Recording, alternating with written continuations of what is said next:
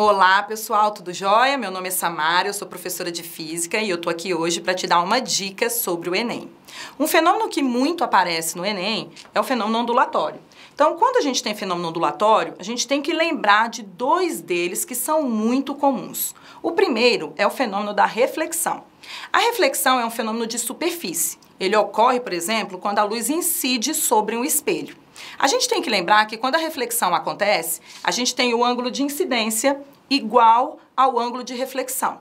O outro fenômeno interessante que aparece sempre no Enem é o fenômeno da refração. A refração ocorre quando a luz muda de meio material. Por exemplo, quando a luz sai do ar e entra na água. Esse fenômeno, a gente tem que lembrar que os ângulos agora são diferentes. Então, se você observar, o ângulo de incidência é diferente do ângulo de refração.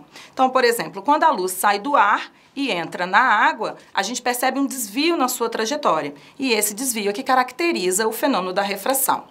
Bom, aí eu trouxe para vocês aqui uma questão do Enem, onde a gente tem esses conceitos de fenômenos ondulatórios sendo abordados. É interessante notar, pessoal, que o, o, a questão do Enem, ela tem uma estrutura básica. Ela é sempre desse jeito. Você vai ter um texto motivador, um comando e depois os itens. Então eu vim aqui hoje te dar uma super dica de como acelerar a resolução das questões. Você pode começar a resolução da questão pelo comando e aí direto para os itens. Porque se ao ler os itens você perceber que precisa do comando, você volta para o texto motivador e aí você já sabe o que, que você vai procurar nesse texto motivador. Então, um exemplo que eu trouxe aqui hoje é de um texto motivador que falava de um metamaterial. Eu vou direto para o comando, onde ele dizia assim: considerando o comportamento atípico desse metamaterial, qual é a figura que representa a refração da luz ao passar do ar para este meio. Vamos para os itens. Se a gente olhar para a letra A, você vai observar que o fenômeno da reflexão está acontecendo, porque a gente tem a luz saindo da esquerda para a direita, do ar para dentro do meio material. Quando isso acontece, a gente tem reflexão. Mas o comando falou sobre refração. Já vou descartar a letra A.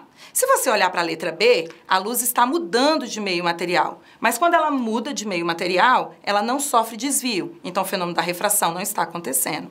Na letra C e na letra D, a gente tem a luz de novo saindo da esquerda para a direita e sofrendo desvio na sua trajetória. Então, as duas opções parecem se remeter ao fenômeno da refração.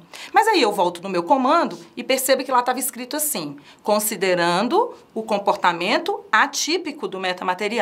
Como o comportamento é atípico e a letra C se refere ao comportamento convencional, o gabarito do item é letra D. Gostou da dica? Clica na estrelinha, se inscreva no nosso canal para receber mais dicas do Enem.